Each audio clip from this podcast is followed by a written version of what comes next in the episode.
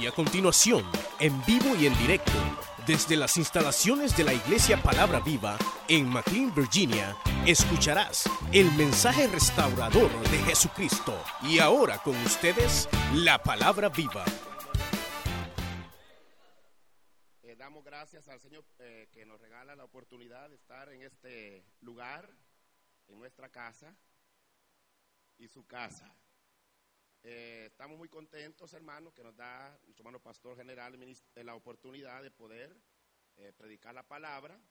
Eh, venimos un poco cansaditos que hemos manejado desde Texas, Hueco, para estar con ustedes acá esta noche. Así que también me acompaña mi esposa que, y mis hijas, ¿verdad? por ahí creo que andan. Allá, allá está mi esposita, mis hijas. Y es un gusto verles esta tarde. Esperamos que el Señor, hermano, nos bendiga con su palabra.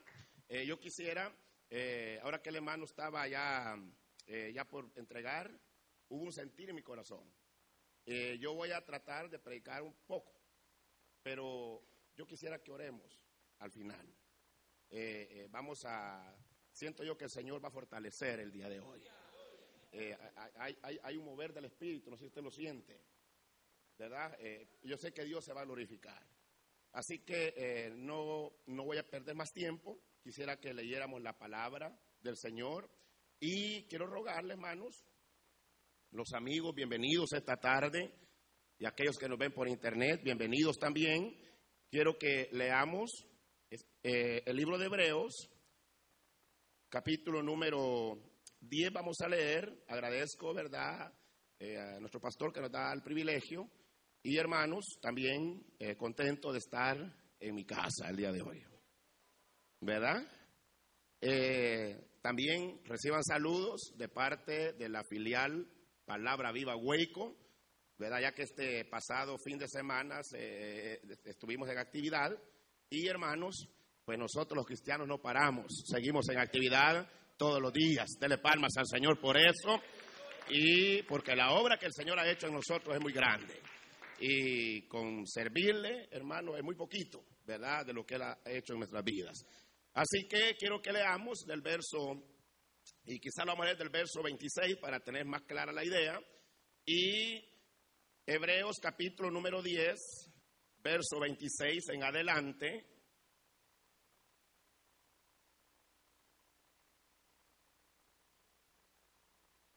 ¿Lo tienen, hermanitos? Amén. Eh, leemos honrando al Padre, al Hijo y al Espíritu Santo. Dice, porque si pecaremos voluntariamente, después de haber recibido el conocimiento de la verdad, ya no queda más sacrificio por los pecados, sino una horrenda expiación de juicio y de hervor de fuego que ha de, de devorar a los adversarios.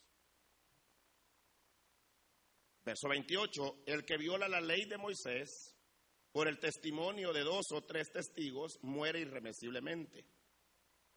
Cuanto mayor castigo pensáis que merecerá el que pisoteare al Hijo de Dios y tuviere por inmunda la sangre del pacto en la cual fue santificado e hiciere afrenta al Espíritu de gracia, pues conocemos al que dijo, mía es la venganza, yo daré el pago, dice el Señor.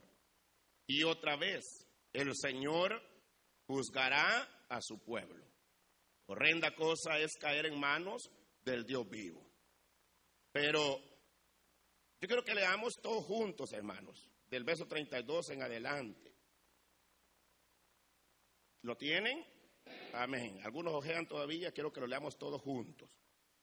Dice, pero traed a la memoria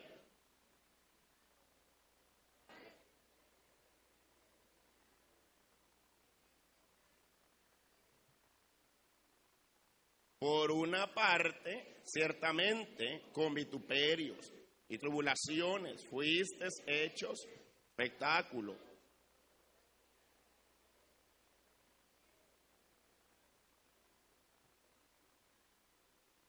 Verso 34, todos juntos. porque de los presos también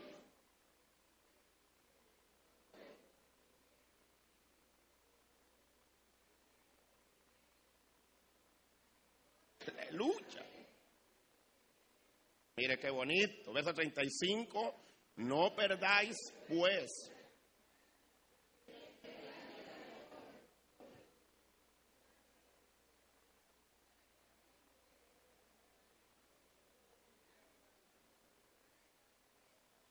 Verso 37.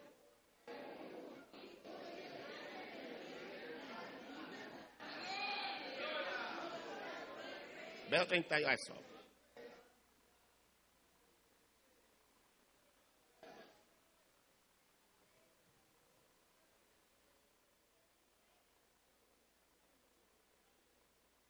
Aleluya. Una vez más, lo voy a leer yo para que los que nos están viendo eh, solo quiero leer del verso 38. Eh, Dice, mas el justo por la fe vivirá. Y si retrocediere, no agradará mi alma. Pero nosotros no somos de qué? De los que retroceden para perdición, sino de los que tienen fe para preservación del alma. Oramos, Padre y buen Dios que estás en el cielo, te damos gracias porque tu presencia es real en este lugar. No dudamos que tú te vas a manifestar a cada alma que ha llegado a este lugar con diferentes necesidades. Padre, te pido que a través de la meditación, Señor, de estos versos que hemos leído, tú puedas hablarnos, bendecirnos, traer una palabra certera y que aquellos que han manejado de lejos, Señor, y han apartado este momento para estar en este altar. Señor eterno, tú les bendiga grandemente y les fortalezcas esta tarde. Padre, en el nombre de Cristo, te pido que también, Señor amado, tú traigas sanidad en aquellas personas que están atravesando un momento, Señor, de enfermedad. Padre eterno, especialmente te pedimos, Señor eterno, por mi hermana María Cristina, Señor, por salud, Señor eterno. Te pido, Señor amado, que extiendas tu mano de sanidad y que obres poderosamente, Señor amado, en el nombre de Jesús. También te rogamos por José Espinosa, Señor, por sanidad esta tarde, Señor amado, en el nombre de Cristo, que seas tú obrando poderosamente. También por la vida de mi hermano Ernesto Castro, Señor eterno. Bendíceles esta tarde en el nombre maravilloso de Cristo. También, Señor, oramos, Padre eterno, esta tarde en el nombre de Jesús por José García, Señor amado, seas tú, Señor, tocando su corazón, salvando su alma, ya que solamente tú lo puedes hacer. Padre amado, en el nombre de Cristo, aquellos que han estado atravesando alguna situación difícil o aquellos que en este momento, Señor, están atravesando un momento que a lo mejor no lo entienden, Padre amado, obra poderosamente en el nombre maravilloso de Cristo. Extiende tu mano de misericordia sobre los que estamos en este santuario, Señor, y aquellos que nos ven también, Señor eterno, por lo que es el Internet, Padre eterno, sana, liberta, restaura, levanta al caído y obra, Señor, conforme a tu propósito por el cual nos ha reunido esta tarde. Todo te lo pedimos en el nombre que es sobre todo nombre, en el nombre maravilloso de Cristo Jesús. Dele su mejor ofrenda de palmas al Señor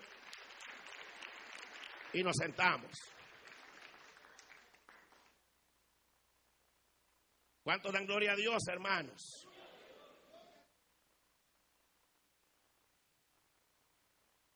Hemos leído el libro de Hebreos y no voy a dar mucha historia porque hay, una, hay un detalle ahí que el Señor puso en mi corazón y creo que al irnos de este lugar nos vamos a ser bendecidos. Eh, quisiera, hermanos y amigos, que meditáramos bajo el tema el fruto de la aflicción. El fruto de la aflicción. Vivimos una etapa donde, hermanos amados y amigos, mucha gente ha salido por las diferentes eh, partes del mundo anunciando eh, el Evangelio y cada persona que muchas veces se para en un altar y menciona a Cristo, hermanos amados y amigos, pareciera que eh, hoy la gente logra como definir que alguien que se para en el altar es, ¿verdad?, un pregonero de la palabra del Señor. Sin embargo, sin embargo, no todo aquel que se para ante un altar y tiene la oportunidad de tomar un micrófono, los diferentes medios donde es difundido el Evangelio, no todo aquel que habla en el nombre de Cristo muchas veces es, ¿verdad?, un verdadero y genuino siervo de Dios.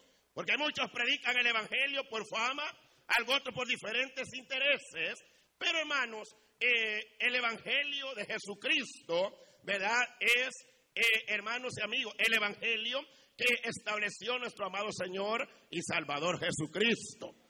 Y el Evangelio en una sola palabra se resume, buenas nuevas de salvación. Dele palmas al Señor, aquel que está atravesando algún momento difícil. El mundo está convulsionado, oyendo tantas noticias negativas.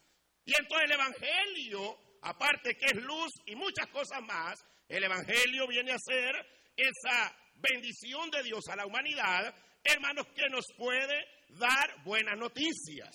Porque las buenas noticias no vienen de los medios de comunicación, no vienen por Facebook Live, no vienen por los diferentes hermanos que, eh, por las noticias del mundo. Hermanos, las cosas buenas, como dice Santiago, solamente vienen del cielo. Alabado sea el nombre del Señor, de donde vino nuestro amado Señor y Salvador Jesucristo. Del cielo viene lo bueno, mi hermano. No te equivoques.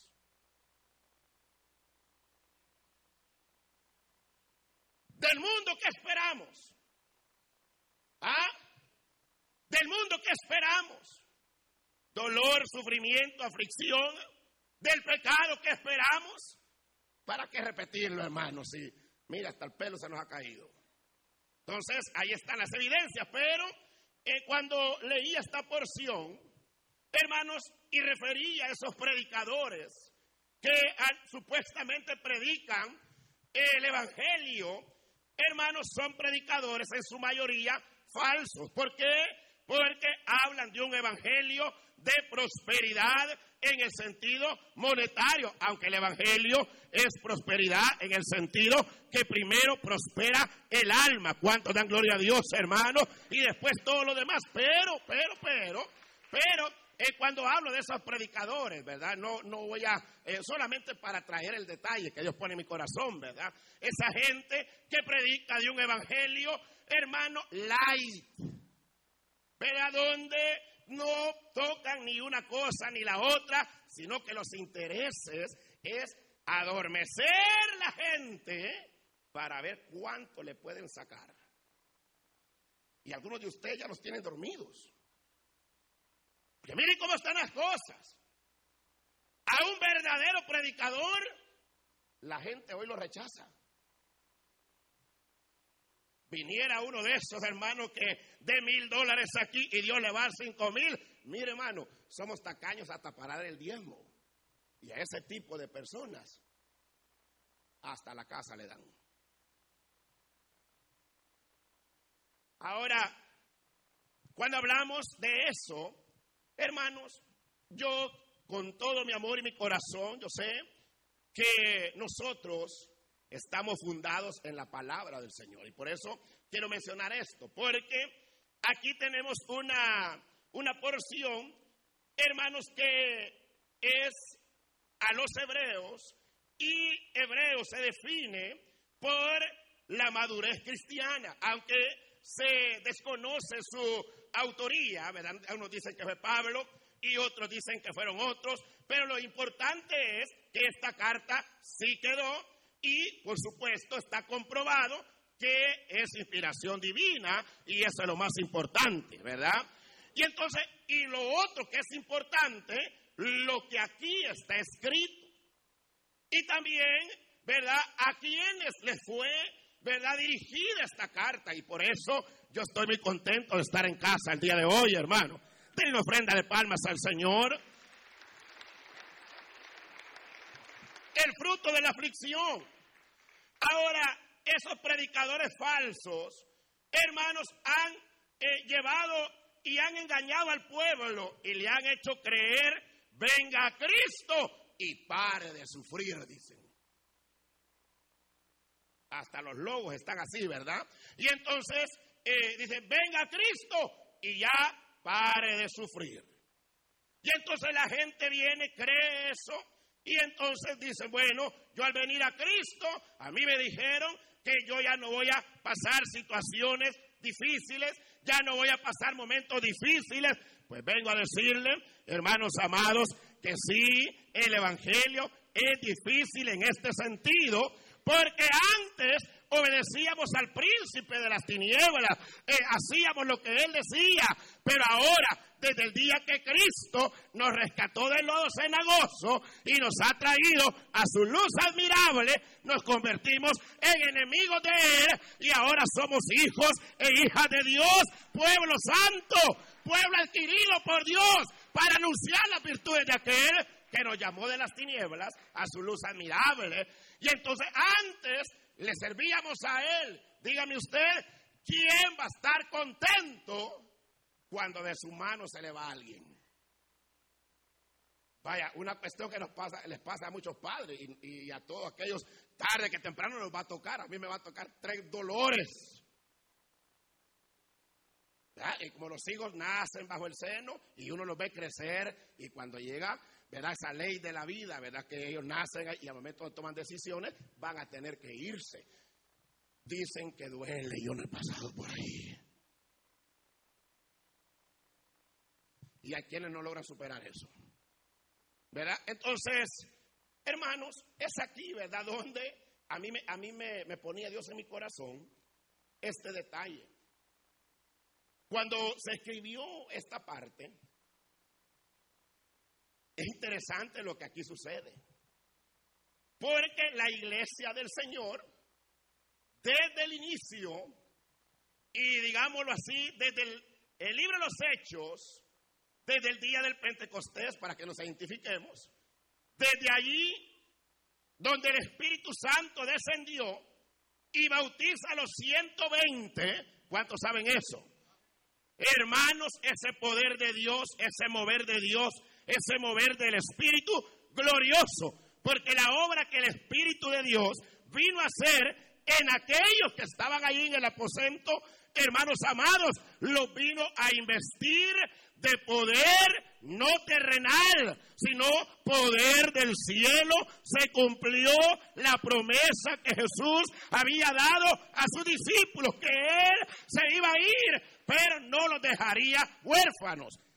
Enviaría al consolador, porque el Señor conoce el pasado, el presente y el futuro. Él sabía que las etapas modernas de hoy sería una etapa difícil, donde uno no puede confiar ni el que está al lado, humanamente, porque a veces deposita confianza y lo terminan traicionando. Y entonces el Señor envió al Espíritu Santo, cumplió esa promesa, hermanos, que él había dicho a, los discípulos, que quedaran ahí, ¿verdad?, en Jerusalén, y cuando viniera el Espíritu Santo, ellos iban a ser investidos de poder. La palabra de Dios no miente, se cumple al pie de la letra. Las promesas del Señor son fieles y verdaderos. Dele palmas al Señor, hermano. Aunque parece que tarda, pero lo que Dios ha dicho lo va a cumplir. Y no importa que digan los gobiernos. No importa las voces que tú y yo estemos oyendo, lo que Dios ha dicho lo va a cumplir. Y en el Pentecostés se dio. Ahí fueron investidos de poder. ¿Y qué es ser investidos de poder? Hermano, esa capacidad sobrenatural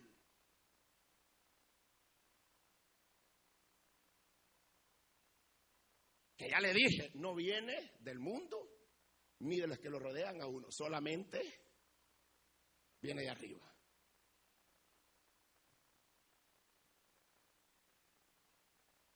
En el ayer el Espíritu Santo venía específicamente en una persona para un propósito determinado en ese momento, pero luego el Espíritu se iba.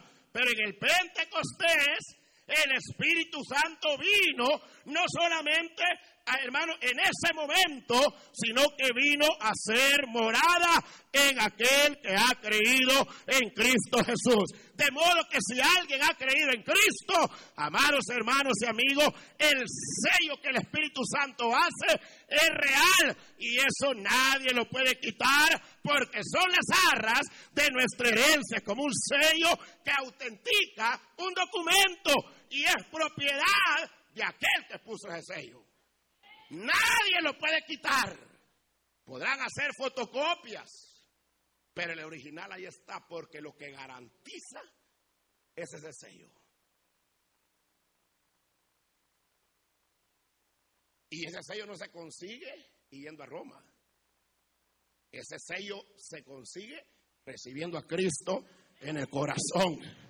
De modo que si alguien está en Cristo, ha sido sellado por eh, eh, el Espíritu Santo, esa es una.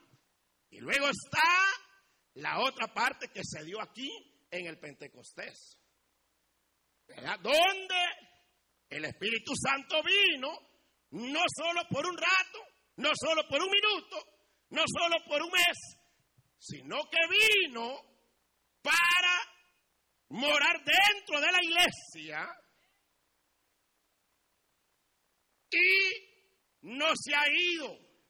Se va a ir el día que mi Señor aparezca en las nubes, en el rapto, en el levantamiento de la iglesia. Y dicho sea paso, será muy pronto, mi hermano. No estamos muy lejos, no estamos muy lejos. Cristo viene, la iglesia se va de esta tierra. ¿Y quién la está purificando?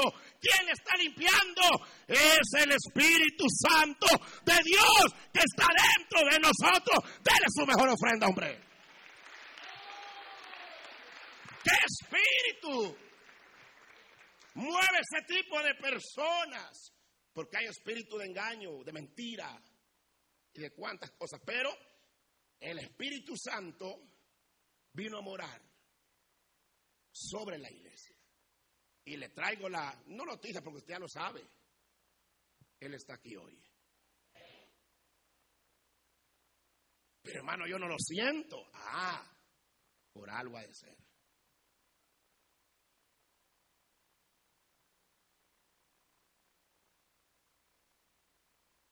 Vengo cristiano, hermano, no se asuste, hombre. Por algo ha de ser. Y hermano, y esta porción que hemos leído Cuando uno siente esa soledad, cuando uno siente como que Dios no está, cuando uno siente como que, que nadie tiene cuidado de uno, cuando es que uno experimenta ese, ese, como digamos, no vacío, sino ese sentimiento extraño de soledad y algunos de abandono, ¿sabe cuándo es? Cuando hermanos, siendo hijos de Dios, siendo pueblo de Dios, atravesamos circunstancias difíciles. No, hombre, si ser cristiano, hermano, donde todo está bien, es fácil. ¿Quién no va a alabar a Dios? ¿Quién no va a glorificar a Dios? ¿Quién no va a bendecir a Dios? Y hasta uno dice, Señor, te doy gracias porque me has dado salud, me has dado esposa, me has dado un hogar, me has bendecido aquí, me has dado buen trabajo, me has dado aquí lo otro, me has abierto puertas. Es fácil dar gracias a Dios y uno parece que de sus labios brotan palabras de gratitud. Pero que cuando la cosa cambia, y en lugar de que puertas se abran, se cierran. Pero que cuando nos vemos bien saludables y ante una visita al médico rutinaria, el médico aparece con muchos papeles y usted ve que no haya ni que decirle y uno está, y, cuáles son los resultados, doctor. Y, y uno ve que el médico se queda muy callado. Y no haya que decirle. Y de repente salen de sus labios palabras que uno no esperaba para no asustarlo. El diagnóstico no es favorable y brota una noticia bastante, diríamos, inesperada, porque uno lo que espera que es que le digan, así como está chapudito, bien bonito, hicimos el, todo el, el chequeo físico que le llaman, y usted está en perfectas condiciones. Pero yo no quiero exagerar, pero que cuando es todo lo contrario. Hermanos, allí, allí es donde la persona, y estoy hablando del pueblo cristiano, porque como muchas veces nos han venido diciendo, venga Cristo, crea en Cristo y todo va a estar bien. Es cierto en el sentido de que el Señor está con nosotros. Porque el día que nos tomó, Él siempre va a estar con nosotros. Pero lo que uno no entiende que ser un hijo de Dios también implica que en este transitar de la vida habrán momentos de aflicción. Y Cristo lo dijo en su palabra, en el mundo tendréis aflicciones. Pero no temáis. Dígalo fuerte. No temáis, miren asustados están algunos. No temáis, pueblo. Yo ya vencí en la cruz del Calvario hace más de dos mil años. Por aquí como que no están muy convencidos, pero así lo dice la palabra. En la cruz del Calvario, allí, allí. Toda enfermedad fue conquistada, fue destruida. Toda maldición, toda cadena fue rota, todo pecado fue perdonado, fue limpiado en la cruz del Calvario, la sangre de Cristo.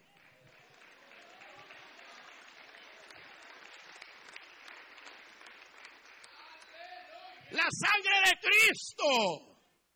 Al punto que Isaías dice, en uno de sus escritos, creo que es Isaías 53, él dice, por sus llagas. ¿Verdad que lo sabemos? Pero ¿y por qué nos entristecemos? Claro, porque como seres humanos, uno se habitúa, ¿verdad? A comer bien, a vivir bien. Pero cuando la cosa cambia, ese es otro detalle por sus llagas nosotros hemos sido curados, sanados en el nombre de Cristo. Lo sabemos, pero lo difícil es digerir cómo será ese proceso. Cuando habla de sanidad, uno inmediatamente, ah, por sus llagas hemos sido sanados.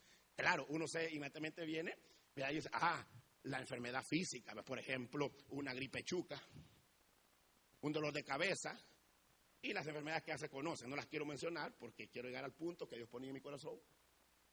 Pero uno dice, ah, bueno, sí. Pero mire, hermano, honestamente yo lo estaba analizando y en todo el camino venía pensando, Señor, no quiero ser, ¿verdad? Eh, eh, eh, así, pues, de tener tanto a la gente sentada. Quiero que me lleves a, a dar una palabra que, ¿verdad?, venga a producir fruto.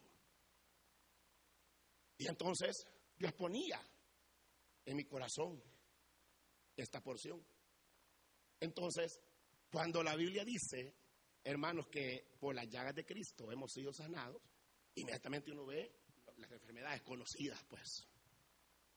Pero hay una enfermedad que está matando a la gente. Y gente que uno la ve bien saludable y de repente se murió tal persona. Pero estaba saludable. Y, y después se sabe el diagnóstico y dicen, dicen que le dio un paro cardíaco o infarto, Eva. Pero estaba joven, claro.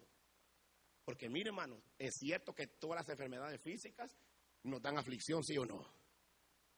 Hermano, la enfermedad más terrible, aparte de todas las que puedo mencionar, hermano, cuando nuestro corazón, y cuando hablo del corazón, no estoy hablando del, músculo ese, del, hermano que es del miembro ese que, que borbandea la sangre, cuando hablo del corazón estoy hablando de la vida, porque el corazón bíblicamente viene a ser la vida. Y entonces uno, oiga, cuando uno viene hermano, y se da cuenta de esos, detalles, uno dice, ¿y entonces qué pasó? Pero honestamente, ¿qué es lo que sucede? Hermanos, que en el mundo que nos ha tocado vivir, atravesamos todo tipo de situaciones. Y toda preocupación, toda aflicción, ¿a dónde va a dar, hermano? Y por eso que nos hacemos viejos. Y por eso que de repente, hermano, se nos dispara una cosa, se nos baja otra, y entonces aquel descontrol, claro, porque óigame, óigame, verdaderamente las situaciones que son contrarias a la vida nos dan preocupación, nos dan aflicción. Y entonces aquí, hermanos, se habla de unos hermanos que, hermanos, eran cristianos, pero cristianos ya, ¿verdad? En su mayoría, ¿verdad? Cristianos que habían caminado por muchos años ya en el Evangelio como algunos que conocemos, ¿verdad? Que ya han transitado varios años y es un gusto, ¿verdad? Ver a cuando las personas dicen tengo 50 años de ser cristiano y uno lo ve caminar, es un gozo, hermano, ¿verdad? Porque se han mantenido, se han sostenido, claro, con la ayuda de Dios, por supuesto, es un privilegio, ¿verdad? Ver a aquellos ancianitos, hermano, que aunque les cuesta caminar muchas veces, pero, hermano, la fuerza del Señor está ahí y los hace avanzar. ¿Cuántos dan gloria Dios por eso, hermano. Es un privilegio, es algo maravilloso. Porque tal vez no hay fuerza física, pero la fuerza viene de Dios. Y entonces, pero aquí hay, hermano, este escrito a esos cristianos que habían caminado el Evangelio. Recuerde que en el inicio de la iglesia primitiva, después de que el Espíritu Santo descendió, aquel mover de gloria que hubo, que ante una predicación de Pedro se convirtieron tres mil crecimiento masivo, que ante otra predicación que hubo cinco mil. Y le llaman a las personas el crecimiento explosivo. Eran una bomba. Hermano, y ahí va la iglesia creciendo. Y la gente se sorprendía porque nunca habían visto semejante cosa. Y eso solamente era poder sobrenatural. Pero ante aquel mover de gloria, usted tiene claro, yo no estoy explicando tanto lo, cómo estaban ahí todos, porque ya lo sabemos, aquí lo enseñan, pues. Eh, entonces, yo voy en palabras, en pasos grandes para, para ir ya, hermano, centralizando el detalle. Y entonces, ante aquel mover de gloria, pregunto, ¿fue de gloria sí o no? No, no, de verdad, ¿fue de gloria sí o no? Claro, hermano, sanidades, milagros. Un Felipe que fue nombrado, el capítulo 6 de los Hechos, hermano, que fue nombrado de diácono. Allá en Samaria aparece predicando el evangelio, el evangelio como evangelista. Hermano, y Samaria fue alcanzado para Cristo. Hubo paz en Samaria, hubo bendición en Samaria, sanidades, milagros, prodigios. Al punto que la iglesia después empieza, hermano, a ver los crecimientos misioneros y todo eso. Pero ¿a dónde, hermano, nos lleva todo eso? Y les pregunto a ustedes hoy, así rápido, hermano, cuando la iglesia empieza a crecer, en aquel mover de gloria, también vino la persecución. ¿Qué fue lo que vino? La persecución que se le llama la diáspora. Y entonces, ¿pero qué fue lo que sucedió? que ante aquel mover de gloria, ante aquel crecimiento masivo, vino, vino ese aspecto de la persecución al punto de que muchos estaban bien establecidos, tenían sus propiedades y las tuvieron que vender. No porque quisieran irse con su propia voluntad, era la situación que estaban viviendo. Y empezaron, hermanos, a emigrar por diferentes partes del mundo. Claro, después de estar estable y tener que salir porque un Saulo de Tarso perseguía a la iglesia, no para aplaudirle, sino para, hermano, dice que arrastraba a los cristianos. Y donde los hallaba, los mataba. Él consintió la muerte de un diácono que se llamaba Esteban, que había sido nombrado en la primera organización de diáconos que tuvo la iglesia primitiva, el capítulo 6 de los Hechos. Él estuvo allí, la iglesia fue, hermanos, fue gloriosa en el sentido y ha sido y lo es en el sentido que no depende de ninguna fuerza humana, no depende del sistema del mundo, depende de aquel que la compró en la cruz del Calvario y el Espíritu Santo de Dios, que es el maestro de la iglesia.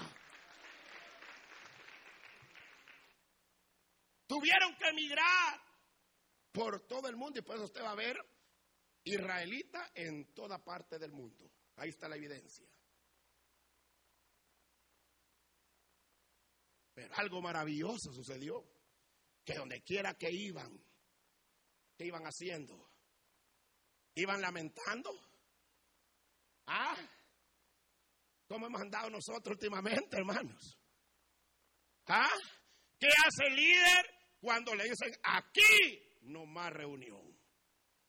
Ah, yo ya sabía, dice, hasta realista nos hemos puesto. Ya me contestaste, Señor, dice uno.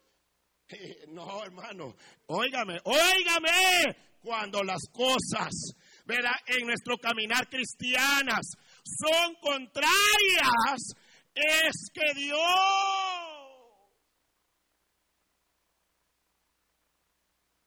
es que Dios trae algo muy grande.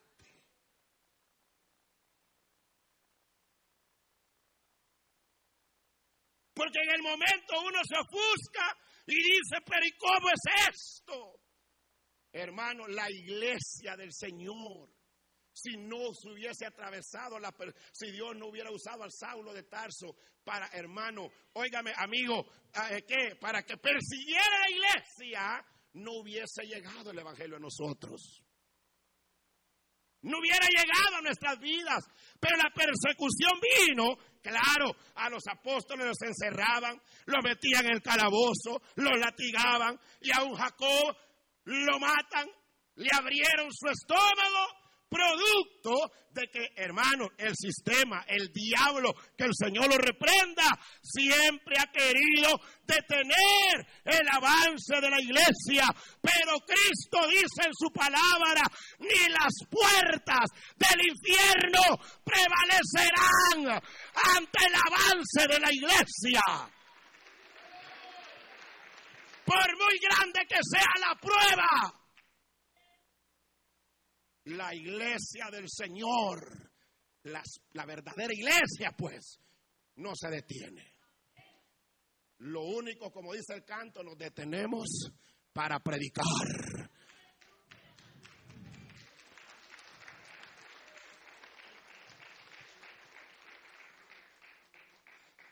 ¿Cuál era el tema, hermano? El fruto de la aflicción.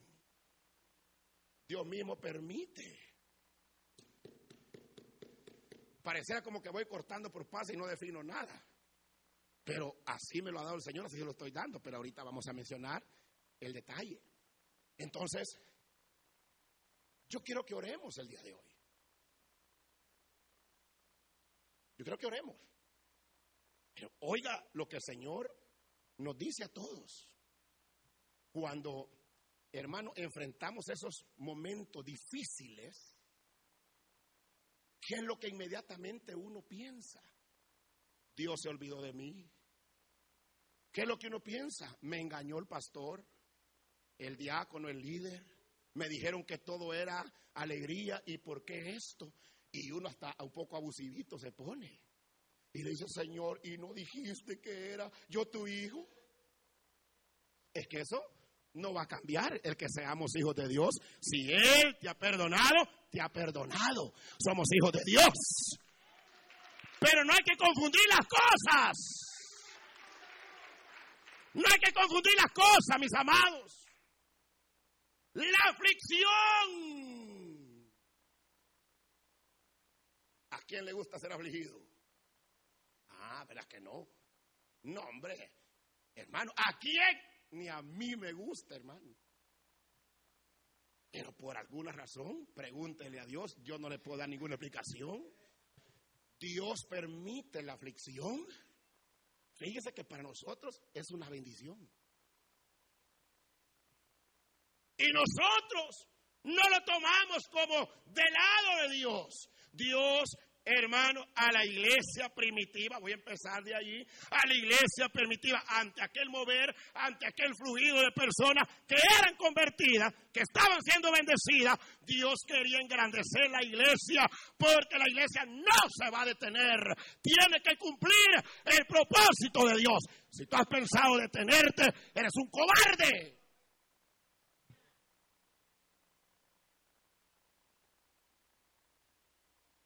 Dios vino y ante aquel mover, como quien dice, le echó otro ingrediente más.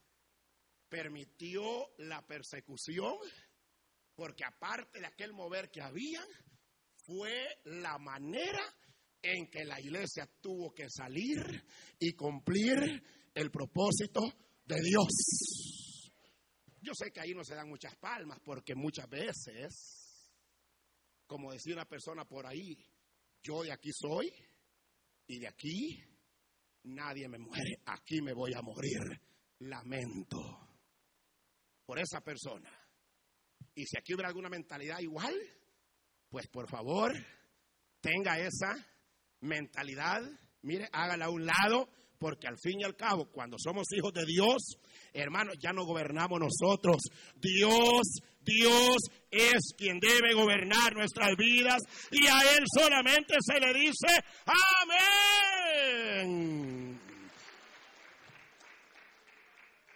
La persecución vino a echarle como ese ingrediente que le dio más calidad de vida a los cristianos del ayer. Hermano, empezaron a, expandirse por las diferentes partes, pero dice la Biblia que donde quiera que iban, hermano, no paraban de hablar y anunciar que Cristo se había levantado de los muertos y que había resucitado al tercer día y que ellos lo habían visto cuando había resucitado y que también lo vieron cuando fue levantado al cielo y que aquella voz se dijo que aquel que ahora iba al cielo vendría muy pronto. Y eso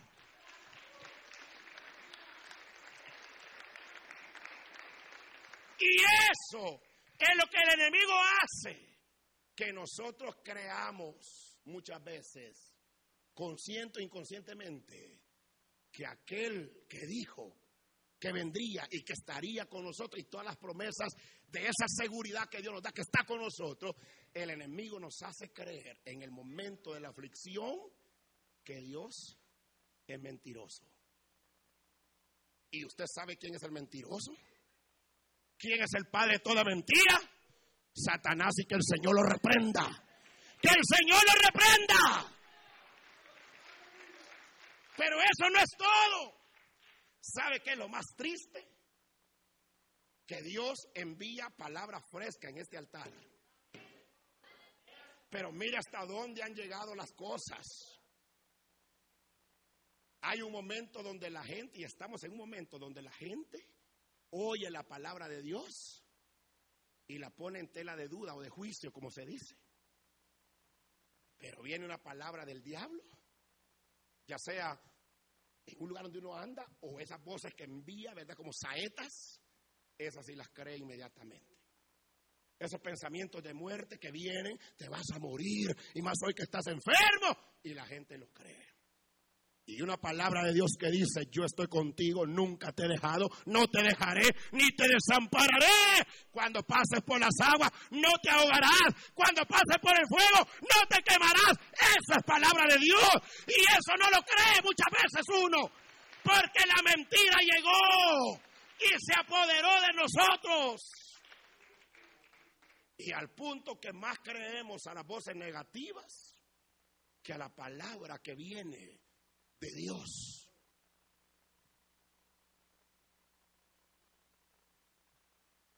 Y por eso a mí me ha impactado esta porción, porque el escritor de los hebreos es un auténtico siervo de Dios. Porque la inspiración, dígame usted quién conoce lo que está. Yo conozco a los hermanos acá, pero las necesidades adentro. Ahí vamos llegando ya. Yo conozco a mis hermanos, la mayoría, y los que no vinieron hoy, que nos están viendo lo más seguro, hermano, yo los conozco, en el sentido pues exteriormente, pero internamente. Hasta dicen cada cabeza es un mundo. Y le aseguro que la necesidad de mi hermano es diferente a la de él, a la mía. Cada uno tenemos diferentes necesidades. Pero ¿sabe qué es lo bello? Que Dios sigue siendo el mismo sigue teniendo el mismo poder, sigue sosteniendo su palabra. Que el que él ha tomado por hijo no lo va a soltar. El que está en su mano, nadie lo arrebata.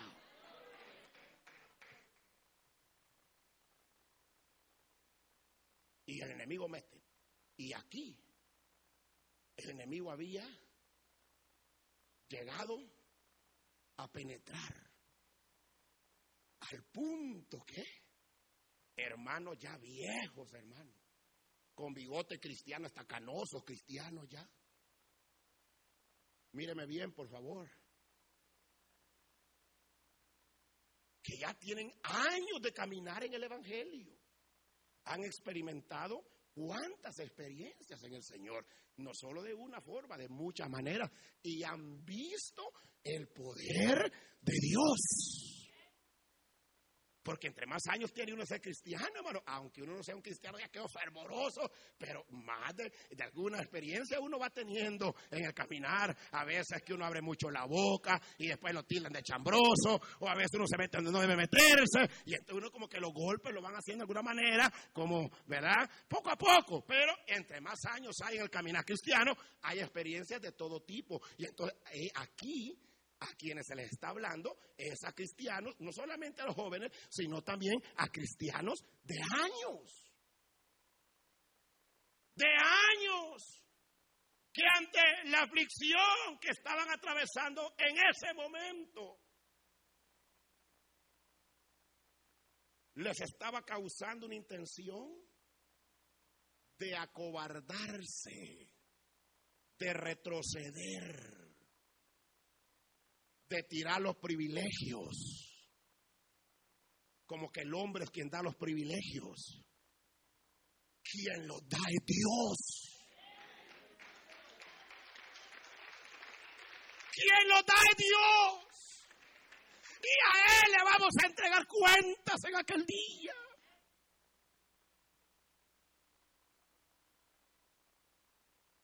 Y estas palabras son de motivación. Claro, yo leí desde el principio porque a algunos les gusta que ¡ah, el hachazo! No, no. No, hermano. Si usted sigue leyendo y medita en su casa, se va a dar cuenta que el que escribió esta carta era inspirado por el Espíritu. Porque el Espíritu nos conoce perfectamente.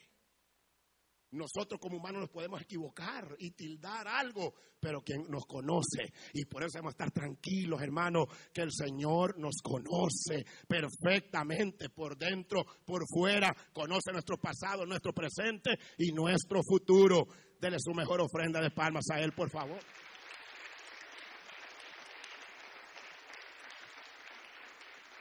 Y entonces, ahora están queriendo retroceder. Y las palabras son en un sentido de motivación, como quien dice, bueno, ¿y a ustedes qué les pasa? ¿Y a ustedes qué, qué les pasa?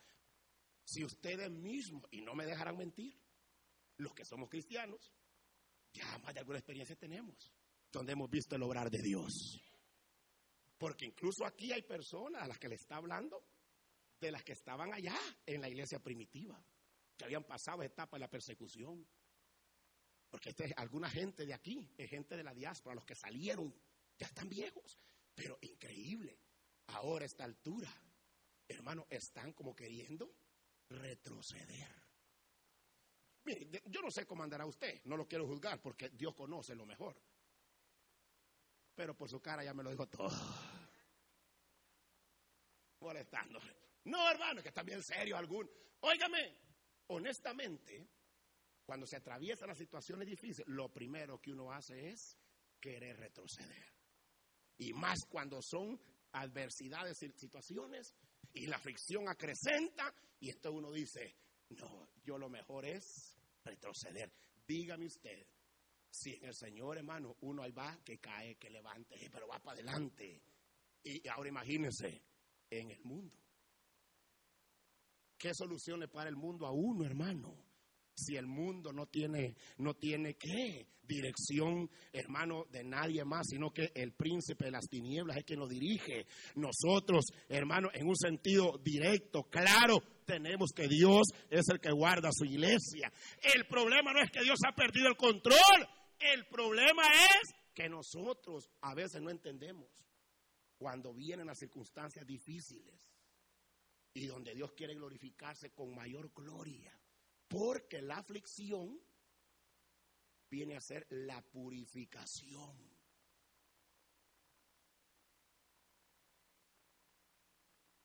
de la vida cristiana. Porque uno puede fingir, hermano, cuando todo está, yo soy cristiano, Dios le bendiga, y hasta modelos hay hoy para estar la mano. Eh, por allá donde yo estoy, hermano, hay clases de modelaje. Para eso se reúnen algunos, ¿verdad? Y cómo saludar, cómo aparecer en la foto y todo eso. Eh, y hermano, pero verdaderamente, a la hora de los cuentazos, a la hora cuando el enemigo viene y lo quiere agarrar a uno, lo que cuenta es la relación que uno tiene con Dios. ¿Por qué? Porque el enemigo siempre va a seguir borbandeando, anda cual león rugiente y no anda para hacernos bien, anda para devorarnos, para querer destruirnos, para querer detenernos, para hacernos fracasar. Pero quienes debemos entender somos nosotros. Y es increíble, hermano. La aflicción viene a ser, en el sentido positivo para nosotros, aunque duele y aunque uno llora, viene a ser, hermanos, una manera en la cual Dios nos bendice mucho más.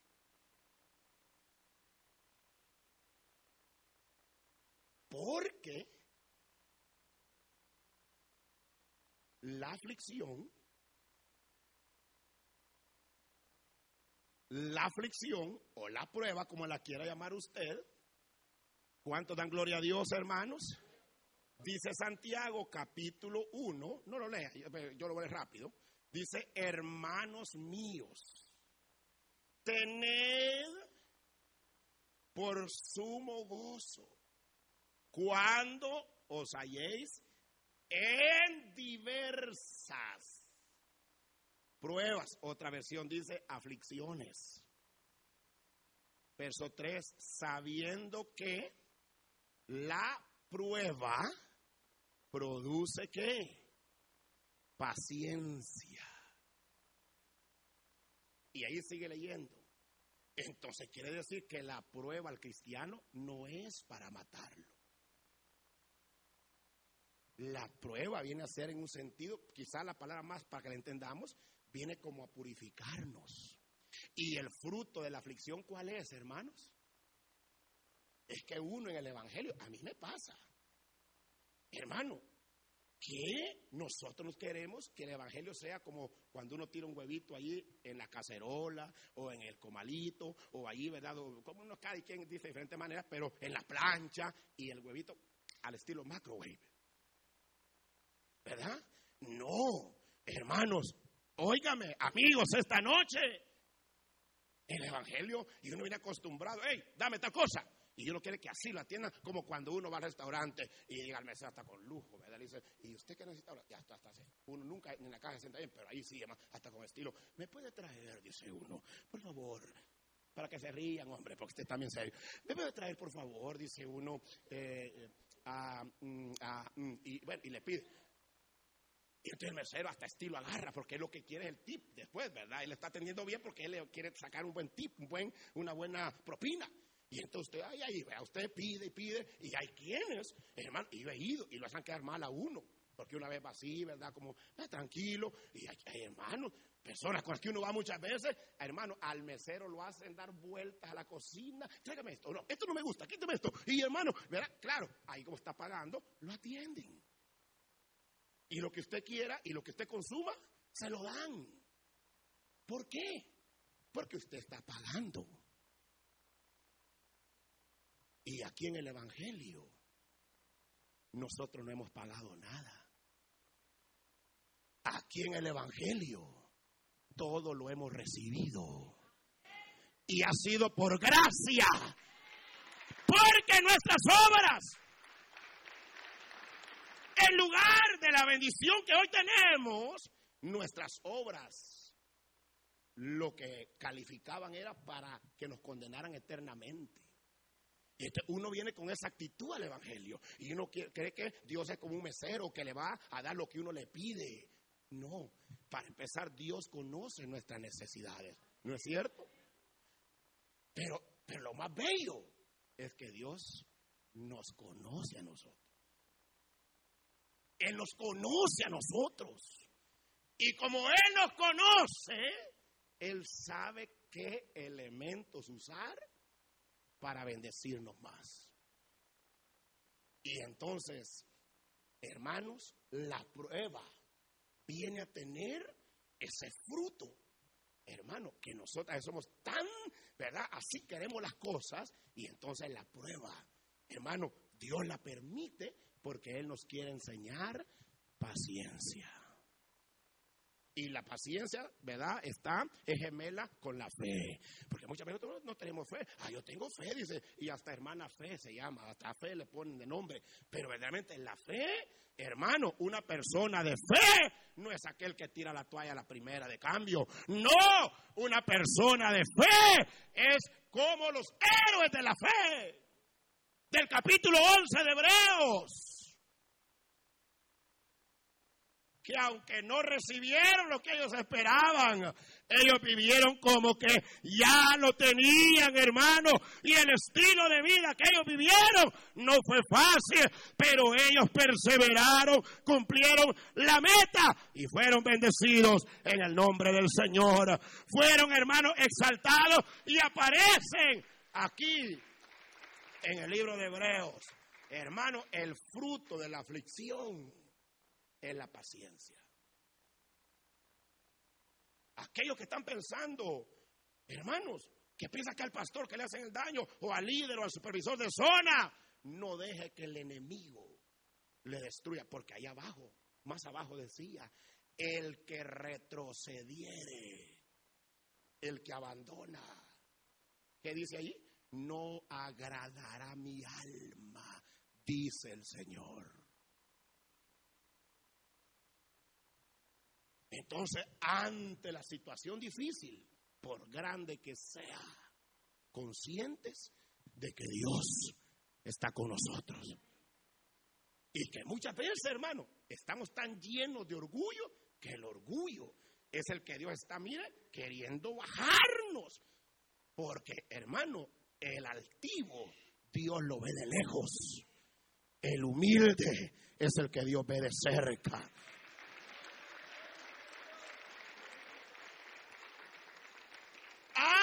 la aflicción viene a ser una gran bendición para nosotros.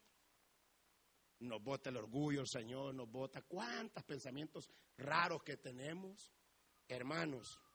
Y para estimularlos más, el escritor les dice, acuérdense que ya lo pasaron antes, ya pasaron pruebas y las lograron sobrevivir. Acuérdense también que Jesucristo, la prueba de Jesucristo, ¿cuál fue, hermano? Fue más grande que la que nosotros podamos estar pasando.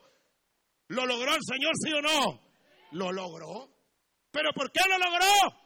Porque la Biblia dice, Filipenses 2, Cristo siendo Dios, siendo el Hijo de Dios, estando en el cielo se humilló y tomó forma de hombre, vino a la tierra, fue humillado por los hombres, sirvió a los hombres y la humillación más grande, hermanos, que sin ser pecador murió en una cruz como uno de los malhechores más grandes de esa época, sin ser pecador.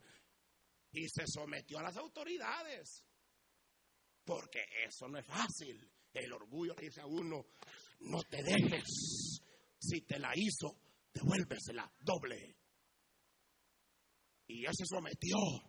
Murió en la cruz, fue enterrado, pero al tercer día la tumba no lo pudo detener.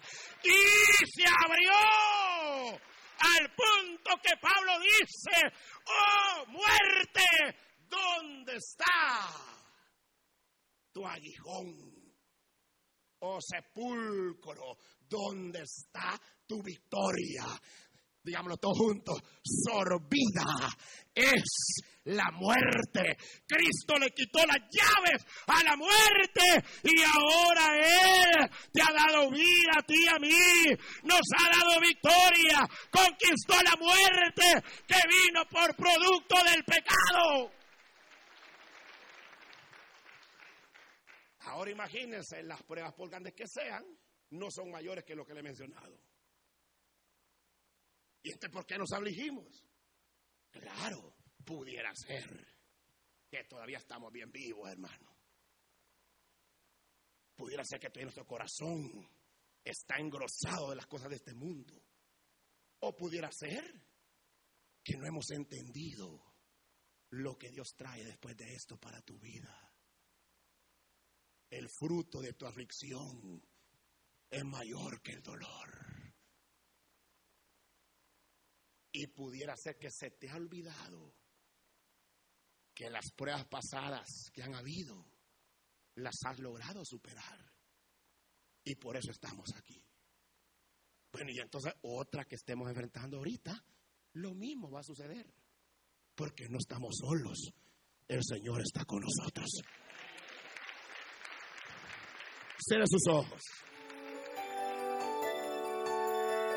Usted escuchó el mensaje restaurador de Jesucristo desde las instalaciones de la iglesia Palabra Viva en McLean, Virginia. Si este mensaje ha sido de bendición para su vida y necesita oración, contáctenos al teléfono 571-633-0469. 571-633-0469 que Dios le bendiga.